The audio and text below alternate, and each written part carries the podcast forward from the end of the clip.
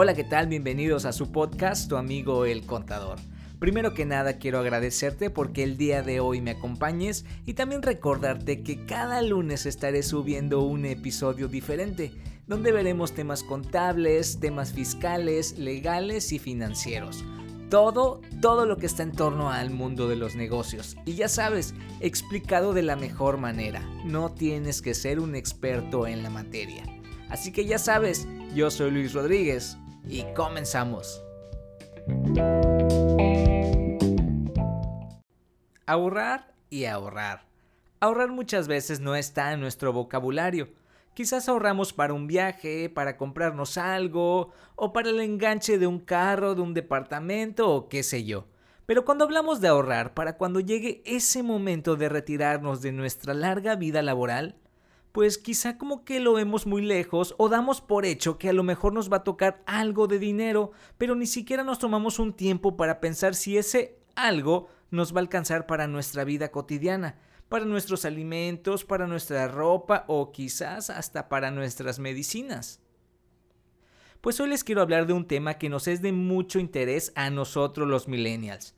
Saber todos los cambios que ha habido en nuestro alrededor en este 2021 pues te comento que el pasado 16 de diciembre se publicó en el diario oficial de la Federación la reforma a la ley del Seguro Social, y esta entró en vigor el 1 de enero del 2021.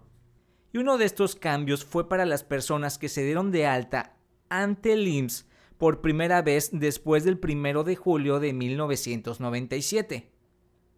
Y por otra parte, para aquellas personas que están dadas de alta bajo la ley de 1973, aquí no hay problema, no hubo ningún cambio.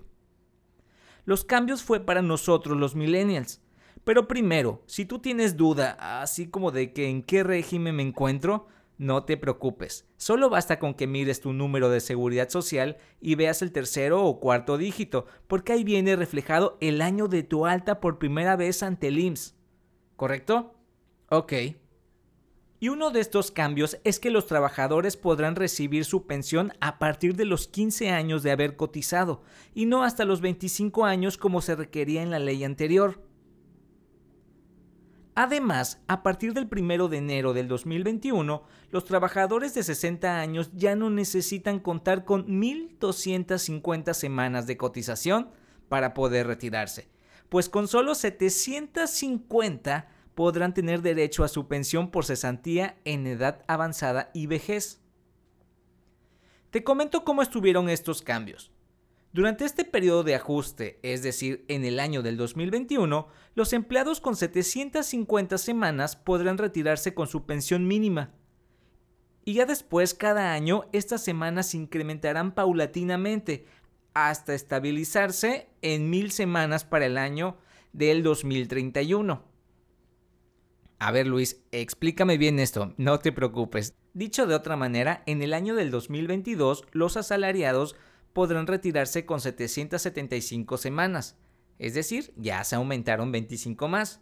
En el año del 2023 será con 800 semanas en el año del 2024 con 825 y así sucesivamente hasta parar o estabilizarse en el año del 2031. Ahí se quedará con mil semanas de cotización, ¿correcto?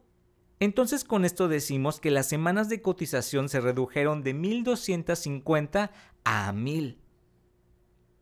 Y otro cambio fue la determinación de la pensión mínima garantizada.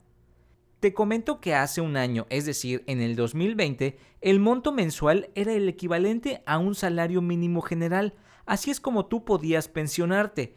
Ahora no.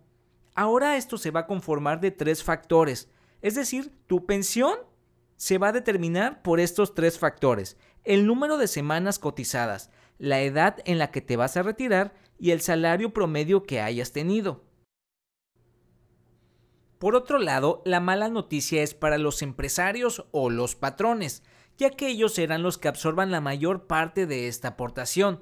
Pero primero aquí quiero detenerme tantito, porque primero quiero que sepas que las aportaciones al IMSS son tripatitas, es decir, una parte la paga el trabajador, otra la paga el patrón y otra la paga el Estado.